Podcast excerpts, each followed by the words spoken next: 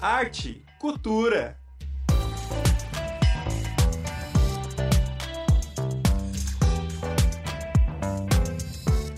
Olá, pessoal. Boa tarde, ouvintes e espectadores da Rádio Ninter, a rádio que toca conhecimento. Estamos começando mais uma edição do programa Arte e Cultura, o programa que traz a arte em suas diversas formas. Bom, antes da gente começar aqui, eu gostaria de pedir desculpas se a gente deu uma atrasadinha aqui por problemas técnicos, mas agora tá tudo ok, tá? Tá, tá tudo certo pra gente ter o nosso programa aqui. Eu sou a Bárbara Carvalho e eu tô aqui com meu parceiro de programa, o Arthur Salles. Tudo bem? Lembrando que hoje a gente tem a tradução simultânea de Libras aqui no nosso programa de hoje. O Everton tá com a gente aqui para transferir as Libras para vocês. E tudo bem, Arthur? Tudo bem, Bárbara? Tudo bem, espectadores que nos assistem, que nos ouvem aqui hoje na Rádio Ninter? Pois bem, a gente vai falar de um tema que é muito pertinente, né? Quando a gente pensa não só em arte, não só em cultura, né? Mas em tudo que tange a vida, né? A gente, inclusive, tem um programa dedicado a esse assunto de acessibilidade uhum. e inclusão aqui na Uninter, né? Lembrando, inclusão em rede, toda sexta-feira, 16h30 vai ao ar.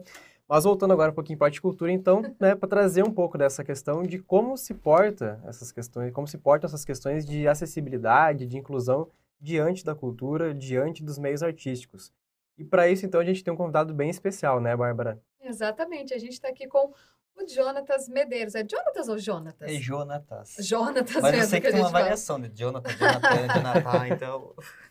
Muito bom. Ele é doutorando em estudos da tradução. Ele também faz parte da coordenadoria de arte surda do Sindicato de Artistas do Paraná, o SATED. Ele também possui carteira de registro profissional artístico, né, DRT, nas funções de ator e diretor, além de ser tutor do curso de Letras Libras, né, o curso mais recente aqui da Uninter, no caso, ele tem um currículo bem mais vasto do que isso, né? A gente precisa resumir em questão, em função do tempo, né? Mas mesmo assim, Jonatas, muito obrigada pela sua participação aqui hoje, viu? Ele ficou aqui bem paciente com a gente, esperando para arrumar nossos problemas técnicos, mas muito obrigada pela sua participação. Ah, eu que agradeço, fico bem feliz. É um tema que eu gosto bastante. Eu fiquei bem empolgado do convite de vocês. A gente poder falar sobre língua de sinais, sobre arte, acessibilidade. Mas agora que o Festival de Teatro de Curitiba Uhum. finalizou, né? Então a gente ainda está com essa empolgação aí de teatro, língua de sinais, arte. Então vai ser uma conversa produtiva, assim, espero. É, com certeza. Com já, certeza. já falando um pouquinho, Jonatas, de, né, que você falou que gosta bastante do tema, vamos voltar então um pouquinho e né, perguntar para você como que você iniciou nesse meio, né? Nesse meio tanto da tradução quanto também é, nessas questões de inclusão e acessibilidade, né? Nossa, história longa, né? eu comecei com língua de sinais muito cedo, com 11 anos de idade eu já sinalizava, né? Eu comecei dentro do espaço contexto religioso, até porque, assim, pensar década de 90, é, a gente não tem ainda legislações no Brasil que assegurem os direitos da língua de sinais como a gente tem hoje, né? Legislações muito mais avançadas. Então, num primeiro momento, dentro dos contextos sociais, a gente tem a instituição religiosa como primeiro espaço a agregar as pessoas surdas e a língua de sinais. Então, a gente não Nossa. via na TV, a gente não via nos espaços artísticos, até na educação a língua de sinais era muito restrita, né? Então, o, o espaço da religião, assim, as igrejas evangélicas, católicas, elas foram as primeiras instituições a agregar as pessoas surdas, muito numa perspectiva de assistência social, de tentar contribuir com, com essas comunidades, mas também foi um primeiro espaço onde a língua de sinais mais circulava. Então, o meu primeiro contato com língua de sinais foi dentro da igreja, foi com a comunidade surda religiosa. Ali eu comecei a aprender língua de sinais, eh, já com 11, 12 anos. Trabalhava como intérprete mirim, assim, acompanhando os surdos em, em advogado, acompanhando em assistência social e também traduzindo cultos, né? Assim como a maioria do- do- do- dos intérpretes de língua de sinais, assim, se a gente fosse fazer talvez um, um- um questionário, provavelmente tem pesquisas acadêmicas que apontam isso, boa parte dos intérpretes vem de espaços religiosos, né? Seja igrejas evangélicas, católicas, testemunha de Jeová também, que é muito forte em língua de sinais, mas eu venho desse contexto, assim. E aí a tradução, a interpretação vem no contexto da aprendizagem da língua de sinais por necessidade, mas a tradução mesmo só vem no período acadêmico. Quando eu entro na academia, eu vou ter contato com tecnologia de vídeo, Você fez a texto. graduação em Letras Libras, né? Fiz letras libras na Uhum. UFPR, primeira turma de 2015. Então, ali que eu fui me interessar por tradução. Não só estando na graduação, né? Eu, eu tra- trabalhei na UFPR como, como tradutor durante muito tempo, né? Eu sou concursado na, na UFPR, agora estou em afastamento, mas na universidade tinha Uhum. essa necessidade de traduzir conteúdos, de traduzir materiais. Então, traduzir artigo acadêmico, traduzir... eh, é, resumos em língua de sinais, capítulos de livros para os estudantes surdos. Então foi ali que eu comecei a ter contato com o texto e com o vídeo para fazer a tradução em língua de sinais. Então a tradução começou mais no ambiente acadêmico. E aí com isso a arte também, né? Então eu fui conhecendo amigos artistas durante é, meu período de graduação, antes mesmo do período de graduação, contato com artistas que começaram a, a se deslumbrar com a língua de sinais, ver como possibilidade a língua de sinais no teatro. Então, faz aí pelo menos uns 12 anos que eu trabalho com atores, com diretores de teatro, e ali começou uh, também essa é, perceber as necessidades da língua de sinais circular nesses espaços e pensar em espaços mais plurais, onde a língua de sinais tenha protagonismo, onde os surdos tenham protagonismo. Então foi aí, assim, né? a língua de sinais acompanha a minha vida, né? Desde os 11 anos de idade, então a história é longa, assim. Uhum. Mas é, o ambiente acadêmico foi um espaço onde a tradução começou a circular de forma mais efetiva, assim, na minha vida. Uhum. E é bem bacana notar isso também, né? Que a gente até falou no início, né? Que é uhum. importante para várias questões da vida. Como o Jonas teve contato com isso, por exemplo, na igreja, depois no meio acadêmico, depois no meio artístico, uhum. né? Agora no meio educacional. Então, né? É realmente bem ampla, né? Essa sua atuação nessas diferentes frentes aí da, da inclusão, né? Sim.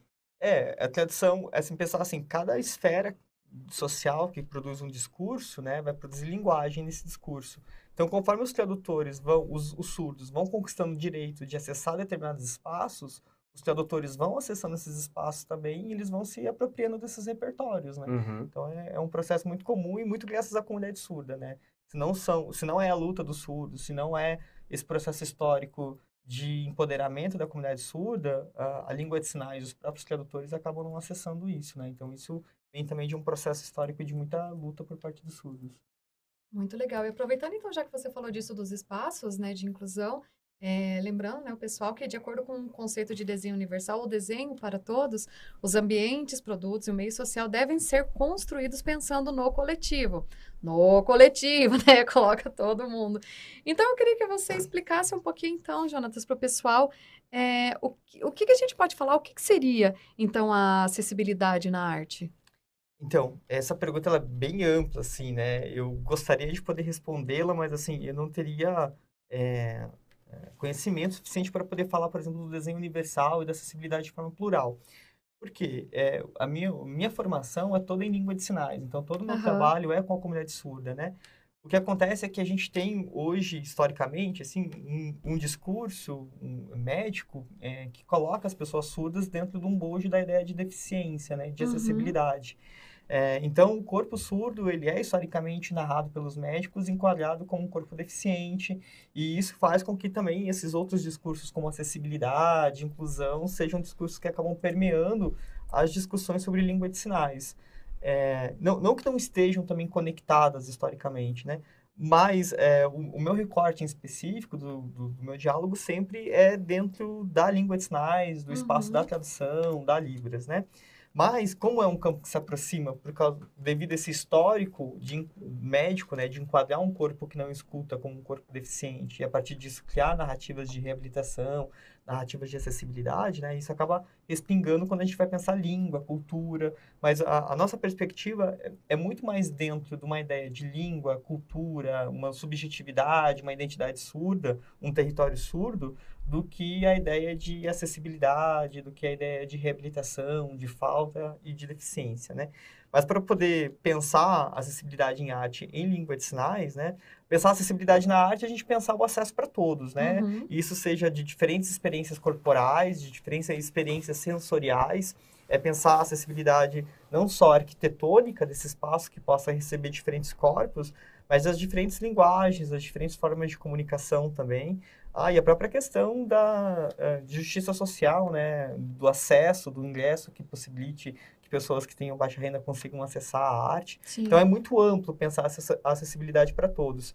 Pensar a acessibilidade na arte para pessoas surdas, o acesso para pessoas surdas, é pensar na língua de sinais. Uhum. Mas pensar na língua de sinais é pensar esse tradutor, é pensar no espaço onde esse tradutor fique, que dialogue com a cena, é pensar que esse corpo ele está atuando em conjunto, né? É um corpo que está presente na fotografia da imagem é, da, da Como um peça todo, né? como um todo, na iluminação. Então, onde que a iluminação Uhum. ela não afete a cena, mas ela fica confortável para as pessoas surdas poderem acessar. É pensar o local onde os surdos vão acessar, ace- é sentar, para que nessa poltrona eles consigam visualizar um tradutor de língua de sinais e visualizar a peça também, é, porque às vezes as pessoas pensam que apenas colocar o tradutor é, você garante acessibilidade. E aí quer colocar o tradutor no, no canto da, da, da, Lá da no escada, fundinho, de quase não dá pra lá ver. no fundinho, é, próximo ali da caixa de som, atrás da caixa de som, e aí você não não está produzindo realmente um espaço que garanta o acesso da comunidade surda. Uhum. É, a gente tem um efeito ping-pong quando você afasta o tradutor muito da cena, que é você ver o tradutor e ver a cena. Esse Uhum. efeito ping-pong, ele cria um, um, um rastro ali de, entre você ver o tradutor, ver a caixa de som, ver outros, outros artefatos que não fazem parte da peça e ver a peça, que faz com que você perca né, essa magia de estar realmente, entrar na peça, entrar na história. Então, é, é pensar que para além da tradução, o próprio espaço ele acaba se modificando, né? Quando você Uhum. insere algo novo, você está modificando aquele espaço. Então, é, pensar em acessibilidade para a comunidade surda, em acesso da comunidade surda no teatro, é pensar isso. Pensar na tradução em língua de sinais, no espaço que esse público é, vai sentar para ser confortável para eles, mas também na própria formação de público, assim. Então, Uhum. como que chega a informação para o público surdo de que tem teatro em língua de sinais? Então, é um processo muito maior, inclusive, do que a própria tradução, porque é trazer esse público para o teatro. Então, como garantir a informação, como garantir com que eles tenham acesso, que eles saibam chegar nesse local, chegando lá, que eles sejam recebidos e tenham uma tradução que seja adequada para eles e que façam com que eles se sintam pertencentes, né? E não excluso com um tradutor num canto, na escada, Uhum. com uma iluminação, enfim, que não dialogue, né? Uhum. E dessas próprias peculiari- peculiaridades, né, que surgem, né, com essas diferenças linguísticas mesmo, né, de linguagem também, né, que, como bem você disse, essa movimentação que tem, por exemplo, do próprio corpo, de incluir isso também no escopo da tradução para acessibilidade, o que que você acha, assim, que a comunidade ouvinte pode aprender, por exemplo, com isso? Assim, é, eu, assim, do ponto de vista da, do teatro e do cinema, eu acho que há hoje uma lacuna na formação dos profissionais que atuam na produção teatral, seja dos atores, diretores, enfim, quem faz uma graduação hoje de teatro, arte cênica, assim como o audiovisual também, que é um, é, é um outro campo da arte também, onde a gente ainda sente é, uma dificuldade de se pensar a língua de sinais nesses, nesses projetos, né? No teatro, porque os diretores não pensam que terá um corpo agregado ali. Então, a LBI, ela é desde 2015, né? Que ela já é, atua frente à necessidade de ter tradução de língua de sinais em diferentes espaços sociais, em Uhum. diferentes contextos, inclusive no teatro. É, então, a gente percebe que ainda nós não temos é, profissionais da arte formados para poder pensar na concepção do seu projeto, contemplando já a língua de sinais ou outras acessibilidades como audiodescrição, é, por exemplo. É, então, você tem diretores que produzem peças, mas que eles não pensam, por exemplo, que na tradução você vai ter que ter um espaço onde esse tradutor vai estar em cena, ali o corpo dele, onde você vai ter uma luz que vai ter que dialogar com todo o seu desenho de luz. Então, a gente Uhum. tem ainda essa dificuldade de agregar o tradutor ou de agregar, por exemplo, a audiodescrição, né? Eu não trabalho com audiodescrição, mas os colegas de Uhum. audiodescrição comentam isso também. A dificuldade de conseguir agregar essas diferentes linguagens, né? A língua de sinais, seja a audiodescrição, no escopo da peça, é, quando ela não é pensada, quando você agrega isso sem ter um diálogo com a estética do todo. Isso no cinema também. Então, você pensa um filme, você pensa a fotografia do filme, você tem várias etapas, vários processos. A língua de sinais geralmente está na pós-produção, então ela é produzida por último. E aí, quando você vai inserir essa janela de língua de sinais, ela fica na frente do rosto do ator, ela fica na Uhum. frente é, de uma logomarca, ela fica na frente de algum produto que deveria aparecer. Mas por quê? Porque o diretor não pensou na fotografia considerando que no pós ele vai ter uma imagem ali, um outro corpo presente, né? Então há uma necessidade hoje desses espaços que produzem mídias, que produzem arte, pensar também nesse processo e o que, que vai ser agregado nesse processo, é, e quais são os públicos que vão acessar isso e como pensar esse desenho mais universal para poder contemplar também um público surdo, por exemplo. E é interessante as pessoas saberem que não é feito de qualquer jeito, né? Não é só ah, colocar o quadradinho lá com o intérprete. E, ok, para a imagem, por exemplo, ele tem uma dimensão da tela que é uma porcentagem correta que tem que ter, né? Sim. Ah, Tem, tem a BNT, né? Que Aham. uma BNT que fala sobre esse tamanho. Assim, se você for dialogar com os surdos, eles querem a metade, né? Eles querem meio a meio. Até porque se a gente for pensar do ponto de vista da. Pensar um pouco. Do ponto de vista da necessidade, né? A gente tem acesso ao áudio, a gente tem a audição, então a gente consegue visualizar e ter mais audição. Então, se a gente diminui o espaço visual do ouvinte, isso não afeta na informação, mas o espaço visual da língua de sinais afeta completamente. Então, aqui, Uhum. quem está assistindo está tendo acesso à minha voz e à minha imagem de forma bem confortável, mas quem Uhum. tem acesso à língua de sinais e tem apenas a língua de sinais para poder acessar o conteúdo, é, fica mais limitada no espaço para poder visualizar. Então, esse recurso agora onde está o Everton, né? Agradecer já ao Everton também pelo trabalho. esse é o tamanho da BNT, né? É o que a BNT recomenda. Então, Uhum. esse é o mínimo. Quando a gente vê alguma janela de alguma propaganda, de algum material que é menor que isso, pode ter certeza que tem irregularidade nesse, nesse processo. É, agora, do ponto de vista do conforto linguístico, quanto maior, melhor, né? tem um mínimo a ser seguido, né? Perfeito. Aproveitando então, até falando um pouquinho mais, como o Arthur falou, né? Puxou aqui, você comentou também, eu queria falar mais um pouquinho sobre essa questão das dificuldades, né? Do acesso das pessoas, assim. Eu queria saber de você, é, quais são as maiores dificuldades e quais são os maiores obstáculos, então, para colocar, para implementar isso da inclusão, né? Nos espaços de arte, tanto teatro, cinema. E acredito, então, que para implementar isso daí, tanto para a pessoa, né, com a necessidade especial, né, principalmente o surdo, né? que é a sua área de estudo, e também para quem não é, né? Para quem quer trabalhar com isso, qual- quais são as maiores dificuldades que, que você acha que existem ainda hoje, né? E você tem a, a experiência agora do Festival de Teatro de Curitiba, né? O Uhum. que, que quais são os maiores empecilhos? Assim, do, do ponto de vista mais geral, seria uma questão atitudinal mesmo, da atitude em relação à acessibilidade, né? Das pessoas realmente serem empáticas, elas entenderem eh, que há, há uma mudança na paisagem linguística, na paisagem social, para a gente poder eh, realmente pensar nessa ideia de inclusão, nessa, nessa narrativa de inclusão que a gente tem construído historicamente, né? Então, assim, a, a formação das pessoas que trabalham com arte, com produção artística, ela é fundamental para a gente poder conseguir dirimir ao máximo os enfrentamentos que acontecem hoje na produção de um teatro, onde vai ter tradução em língua de sinais, ou na inserção de uma janela de língua de sinais no material audiovisual. A gente tem pessoas formadas eh, que já conseguem antecipar e pensar esse espaço, a gente consegue diminuir bastante ah, os problemas que a gente encontra na hora de implementar realmente um, um acesso, uma tradução para as pessoas surdas, é, que seja realmente confortável, confortáveis para elas. E para quem trabalha com isso, é uma questão de formação mesmo, porque Uhum. é, um tradutor, ele se forma de forma muito generalista, assim, então ele consegue trabalhar em vários campos. Mas, obviamente, você precisa de é, ter formações específicas para atuar em campos específicos. Então, um tradutor educacional, não necessariamente é um tradutor que, embora tenha muita competência educacional, terá competência na tradução artística. E não necessariamente Uhum. um tradutor do campo artístico terá competência na tradução jurídica. Então, são campos e esferas muito diferentes, né? Nós, falantes do português, não temos competências para poder dialogar em todos os campos discursivos. A gente escolhe campos de formação. Conseguimos, mais ou menos, dialogar com outras esferas, mas nós temos um repertório, um letramento focado em esferas muito mais específicas.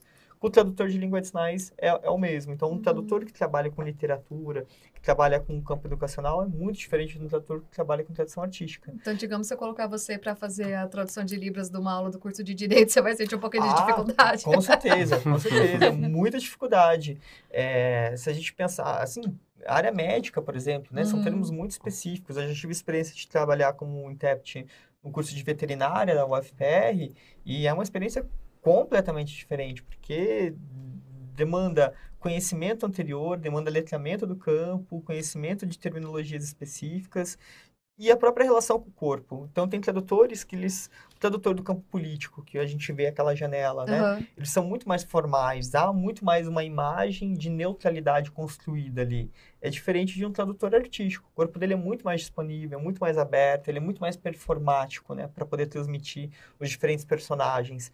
O mesmo tradutor que trabalha no campo artístico, que vai trabalhar num drama, e que vai trabalhar numa tradução de um texto infantil. É muito diferente, porque o texto infantil é muito mais expansivo, é tudo muito Uhum. mais colorido, o corpo é muito mais é, disponível.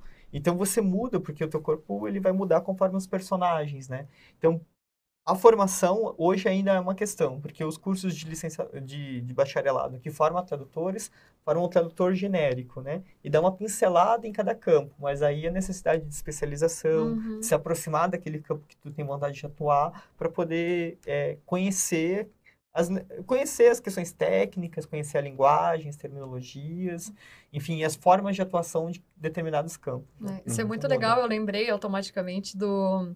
Foi muito falado no Twitter, né? Que esse ano quem fez a apresentação do Super Bowl foi a Rihanna, né? Aham. Aí foi muito falado no Twitter da questão da tradutora de Libras, que ela super cantava, assim, dançava junto e tal. Daí você vê assim, ué, mas no intérprete de Libras ele pode fazer assim? Arrasou. e como você falou agora, pode, né? Dependendo da área de como ele tá atuando, né? Deve, né? Não só- Aham. Deve. Então, assim, se, se é uma tradutora que tá com a mão fechada, paradinha, centralizada, traduzindo Rihanna, pode Não ter certeza que ela como. não está traduzindo Rihanna, né?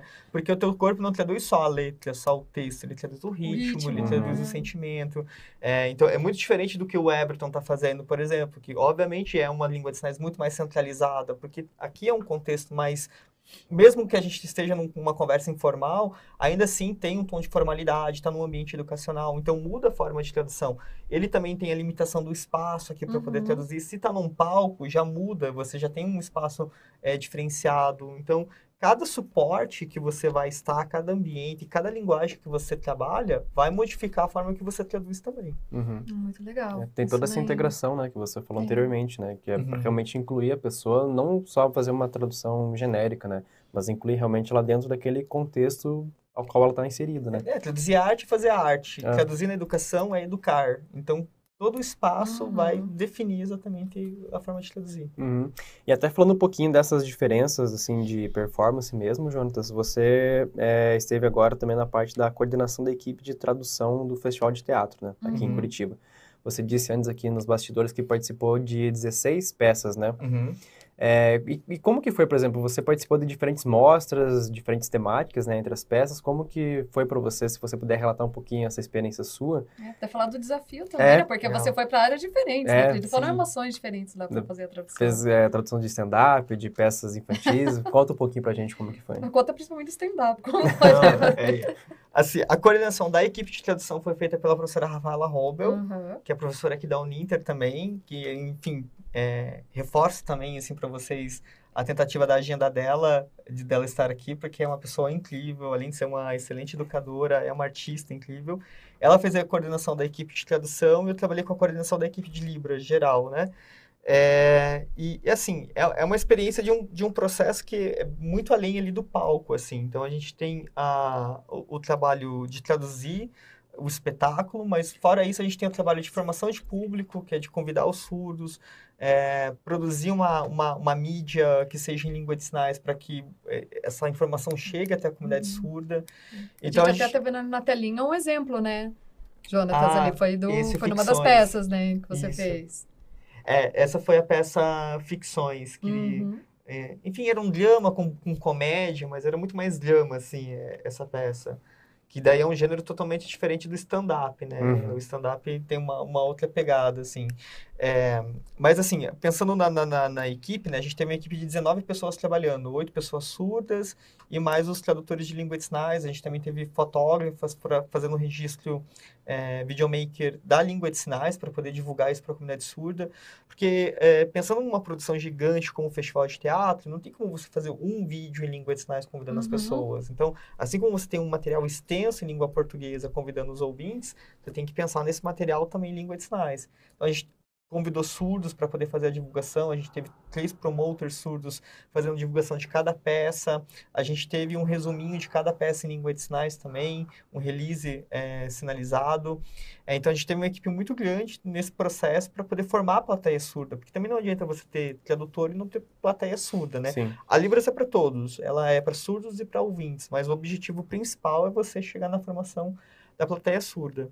E aí o processo é um processo complexo, porque você tem tanto a equipe de formação de público, que vai chamar surdos, você tem uma equipe para produzir vídeo, para poder produzir essa mídia, e a equipe de tradutores, que foi coordenada pela professora Rafaela que é uma equipe que precisa receber o roteiro do, da peça, precisa receber o vídeo dessa peça completo. Então, o tradutor ele vai estudar esse texto, ele vai assistir esse vídeo para entender quais são as luzes, quais são as posições dos atores em cena, como que é o corpo desses atores em cena. Então, vai estudar esse vídeo e depois ele tem o dia da marcação de luz, onde ele vai marcar a luz, vai ver onde ele vai ficar, a posição dele e vai ensaiar com, com a companhia peça e fazer uma passada é, com a tradução. Então, tem todo esse processo que é pré a, o momento da tradução em si, né? Que é tanto de receber o material, estudar esse material e depois ir no dia da montagem da peça para fazer a montagem da sua luz, da sua posição e ensaiar com a companhia, né? Então, é um trabalho bem complexo, assim. E, e óbvio, né? Pensar ficções, por exemplo, que foi a, a imagem que passou, é um tipo uhum. de tradução. Ir para o stand-up é um outro tipo de tradução, Uh, e cada também, cada humorista também é um tipo de piada, então é um tipo de conhecimento que está ali envolvido, e isso muda bastante, né? É, toda essa etapa que você descreveu agora da pré-produção para o stand-up, ela praticamente perde muito, né? Porque o stand-up ele se baseia muito né, no improviso, né? Sim. No repertório que se constrói ali ao longo da, da, da peça, né? Da, da performance, né? Porque daí tem interação com o público, a reação do público. Assim, o bom é que a gente consegue acessar muitos materiais que estão disponíveis no YouTube, no Instagram. Uhum. Então, você... É, o tradutor, ele tem muito essa observação, né? Ele observa qual é o campo dialógico daquele comediante. Ah, então esse comediante ele pode ter um repertório grande, mas geralmente ele está falando de três, quatro assuntos. Ele não sai muito ali dos assuntos. Ah, é game. Ah, esse fala mais besterol, esse fala mais sobre a sogra. Então você vai entendendo que o cara ele pode modificar a piada, mas ele está dentro de um contexto. Uhum. Ah, esse faz mais paródia musical. Então você sabe que ele trabalha com isso. Então por mais que você não vá com o texto pronto, você investiga um pouco da vida do, do, do humorista e consegue entender qual é o, o, repertório dele ali e vai preparado nesse sentido. Uhum. Perfeito. Muito bem. Jonatas, é, a gente está indo já para finalmente, né? Um pouquinho da nossa edição de hoje. Passa muito rápido. É, eu queria então que você falasse um pouquinho pra gente, que a gente vê que hoje em dia muitos coletivos, manifestações, grupos e tudo mais, né? Artísticos encabeçados por pessoas com, é, com necessidades especiais, uhum. né? No caso, não só pegando nós, digamos assim, ouvintes, traduzindo e tal, mais pessoas mesmo que fazem. Eu queria então que você finalizasse falando pra gente sobre isso, né? Dessas pessoas estarem à frente, encabeçando, né, esses trabalhos. A gente até vai passar daqui a pouquinho os exemplos aqui pro pessoal que está acompanhando, né, de uh, deixar aqui Instagrams, né, e páginas e tal que possam acompanhar, né, para ver esses trabalhos, mas queria que você falasse um pouquinho sobre esses produtores artísticos, né, e tudo mais. Ah, legal. É, a gente tem trabalhado com a Fluindo Libras, né, que uhum. é uma produtora, uma agência de, de tradução e produção cultural surda, com produções autorais da comunidade surda, né? Então a gente teve o Surdo Lago Existo, que tem um cartaz que passou ali agora há pouco, é uma peça inédita que a gente fez aqui no Paraná, essa mesmo, uhum. que são com 11 atores surdos em cena, então são só surdos em cena, os 11 atores, com direção da Gabriela Grigolon, que é também uma das primeiras diretoras surdas que a gente tem aqui no Paraná. Eu fiz a co-direção dessa peça. A direção corporal dessa peça foi feita pela Rafaela Robel, professora aqui da Uninter também, ela está ali no cartaz. É, a gente teve a direção de fotografia do Juliano Robert, que também é surdo. Então, foi uma peça encabeçada por pessoas surdas, embora eu fiz a co-direção, é, foi um trabalho orgânico feito com a comunidade surda, né? Essa peça, ela...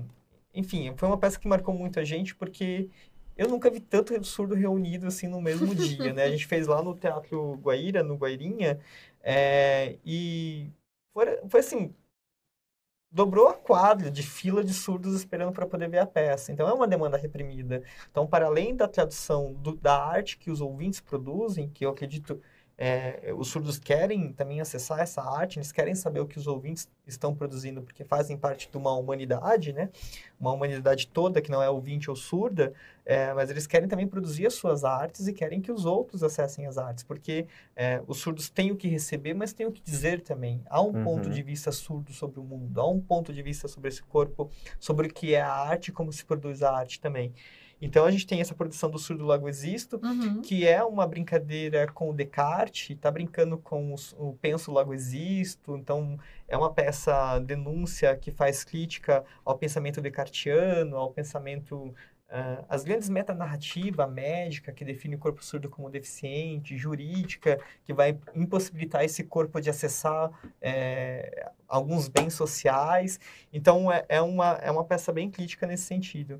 A gente produziu também uma peça audiovisual durante a pandemia, que é o Surdir, e é uma peça que fala sobre identidades surdas, então fala sobre negritude surda, sobre a mãe surda, mãe solo surda. Uhum. É uma peça que fala sobre... Uh, sobre surdas trans, é, que fala sobre surdos LGBTs. Então, para poder mostrar também que ser surdo não te resume apenas à experiência da surdez ou da surdidade. A surdez é uma experiência, é uma experiência é, essencial ali, importante, porque marca aquele corpo, mas não é a única experiência. A partir da surdidade, outras identidades também compõem esse corpo surdo, né? Então, era uma peça que tentava desmistificar um pouco essa ideia de uma caixinha é, unânime surda, né? Dentro da surdidade há muita diversidade também, né? É, e a gente também produziu outras, outras mostras. A gente produziu uma mostra recentemente, que é a mostra Visoliterária de Direitos Humanos. É, é uma mostra de, de poesia surda audiovisual. São poetas surdos do Brasil inteiro que participaram com poesias de, de até três minutos. É, poesia documental, poesia denúncia, é, enfim. E aí eram, foram três aqueles surdos que foram premiados, assim. E a gente passou esse mesmo edital Viso Literária uh, agora num edital recente, da Fundação Cultural de Curitiba. Inclusive, a Uninter é, é uma das patrocinadoras desse evento, então a gente vai ter esse ano novamente o Viso Literária, edição 2, ah, com patrocínio da Uninter. É, e a gente também fez o Libras na Cinemateca, que uhum. foi justamente a exibição de filmes com tradução em língua de sinais, porque isso é uma outra questão. Você tem a lei que obriga a ter a tradução do filme. Então, eles traduzem o filme, mas não circula, porque a lei não obriga que o filme circule. Então, acaba tendo uma cópia que fica engavetada na Ancine e não circula. A gente produziu esse projeto, que é o Libras na Cinemateca, que é, que é esse Instagram mesmo, que teve a minha uhum. direção com a professora Rafaela Rommel. A Rafa tá em tudo. Ela é uma grande referência em vários campos, né? Mas a, a gente tem atuado muito na arte, teatro e audiovisual. E, e, foi uma experiência incrível também, pegar esses filmes que já foram produzidos, que já estão prontos, mas que não circulam e trazer para a comunidade surda, né? Uhum. Para poder conhecer o material, conhecer a obra, mas também para poder debater as traduções, né? Pensar essas diferentes estéticas, as diferentes formas de traduzir, se é adequado, se não é. é então, esse foi um, um, projeto que também vai dar sequência, né? O Livros da Cinemateca, que foi a Cinemateca aqui de Curitiba. Ah, legal. Muito bom. Inclusive, foi a Rafaela que fez a minha...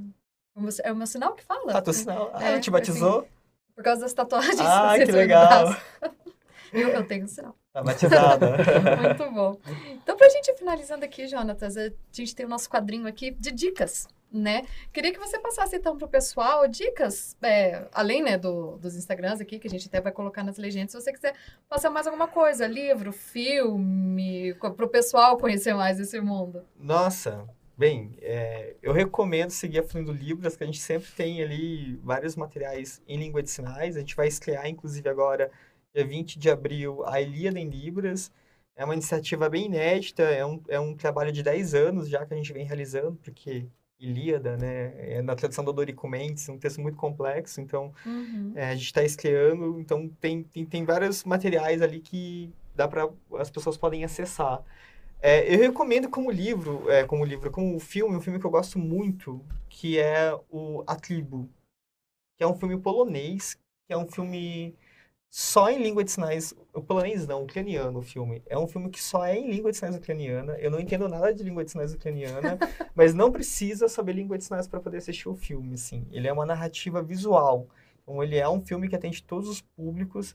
E eu gosto muito dele porque ele sai da bolha da, dos filmes que a gente vê envolve pessoas surdas, Uhum. que sempre tem um olhar um, um tanto de coitadismo, um olhar sempre vol- voltado para, nossa, é um surdo. Ou como o Coda, por exemplo, que é um filme lindo, maravilhoso, mas é a filha ouvinte com pais surdos que quer cantar e é o drama dessa menina que tem pais surdos. Uhum. Então sempre tem um drama ouvinte ali relacionado. E esse filme A Tribo é um filme que não tem o drama ouvinte, é só a experiência surda, assim. Então é um filme que eu recomendo muito. É, é, enfim, eu acho um, um- um filme incrível, assim, recomendaria bastante. E tem a Natália Rigo, tem uma coleção que inclusive tem publicação da professora Rafaela Robel, de artigos acadêmicos, que é Libras em Contextos Artísticos. Então lá tem discussões sobre Libras no museu, Libras no teatro, Libras no cinema, Libras é, em teatro de bonecos, é, é incrível, assim. Tem Libras em vários, em vários lugares artísticos, assim. É uma coletânea da editora Arara Azul, é gratuito, disponível para fazer download pela internet. Então, é um material bem completo, eu recomendo bastante, porque são, ah, são, são três livros, né? São três livros com, com uma média de 12 artigos cada livro, então faz um, um recorte bem, bem interessante do estado da arte, da Libras na, na arte, assim. Então, é bem interessante. Muito Perfeito. bem. Quer passar algum, Arthur? Ah, eu vou recomendar um que é um filme da Prime, que é O Som do Silêncio. É, Ele tem Uhum. justamente essa questão que envolve o drama do personagem, que ele é ouvinte, ele é baterista, né, músico, portanto. Que daí Isso, e ele Hum. começa a perder a audição. Daí ele lida com esse drama, né? Daí a narrativa ela foca nisso e ela também, né, para além da narrativa dramática, ela tem bastante mudança de linguagem durante esse percurso, né, de linguagem cinematográfica em si, né, de demonstrar, né, essa readequação dele ao mundo, a readequação dele com a relação com a música, a relação com as pessoas que são próximas dele, de todo o cotidiano, né, que vai ser impactado com essa perda auditiva dele. Então essa é a minha recomendação disponível no Amazon Prime. Perfeito. Eu vou, eu vou continuar com a minha indicação do que o Jonas falou. É o filme Coda mesmo, né? Ele tá disponível lindo. na HBO, né? Tanto que ele ganhou o Oscar, Ganhou né, o em Oscar, 2022 de melhor filme. E assim, eu acho que ele é uma boa introdução, né, para quem quiser conhecer o mundo, É lindo. né, dos surdos, né? É lindo. Eu, eu chorei. Que Sim. terminou o filme, eu chorei, eu tava, meu Deus, que eu Chorando. Eu tava- o filme é eu muito tava bom lá mesmo. chorando, ele é Ganhou o muito- Oscar. Ele é muito bom mesmo. E eu vou fazer uma outra recomendação que ela sai, né, do mundo da surdez, que é uma série que tem na HBO também, chamada A Vida Perfeita. É uma série espanhola, é, que o núcleo, né, principal dele não é, mas eu acho muito legal porque tem um núcleo que são com atores com síndrome de Down. né? Então, pensando nisso da inclusão, eu acho muito bacana também falar para mostrar também quantos personagens, né, pô, né, vivem normalmente, são capazes, e também os atores, né, são capazes até de atuar. É, essas são as minhas indicações. Perfeito, Bárbara. Muito bem, então, Jonatas, a gente vai terminar por aqui. Gostaria de agradecer novamente a presença, a paciência com o nosso Sim. probleminha técnico que tivemos aqui no início também, o Everton, né? Agradecer porque ele esperou aqui também pacientemente com a gente dos nossos problemas técnicos aqui. E fica claro, aberto o convite para mais presenças suas aqui, para a gente debater outros, né? Algum programa talvez falar só sobre teatro, né? Não sei, mas fica aqui aberto o Ah, convite. legal, com certeza. Eu fico esperando o convite então, de vocês. Muito obrigado pela oportunidade. É, agradecer ao Everton também pelo trabalho. Agradeço também a professora Rafaela, porque a maioria dos trabalhos aqui que eu citei envolvem ela, a produção dela, né? Já fica aqui conjunta. também, Rafaela, ó, você participar aqui da Arte Cultura, vem com a gente. E é isso, gente. Muito obrigado. Eu continuo acompanhando vocês. A gente continua produzindo Libras e arte aí em Curitiba, com o apoio da Uninter também, que está dando esse espaço para a gente poder divulgar a arte com língua de sinais, que é muito importante.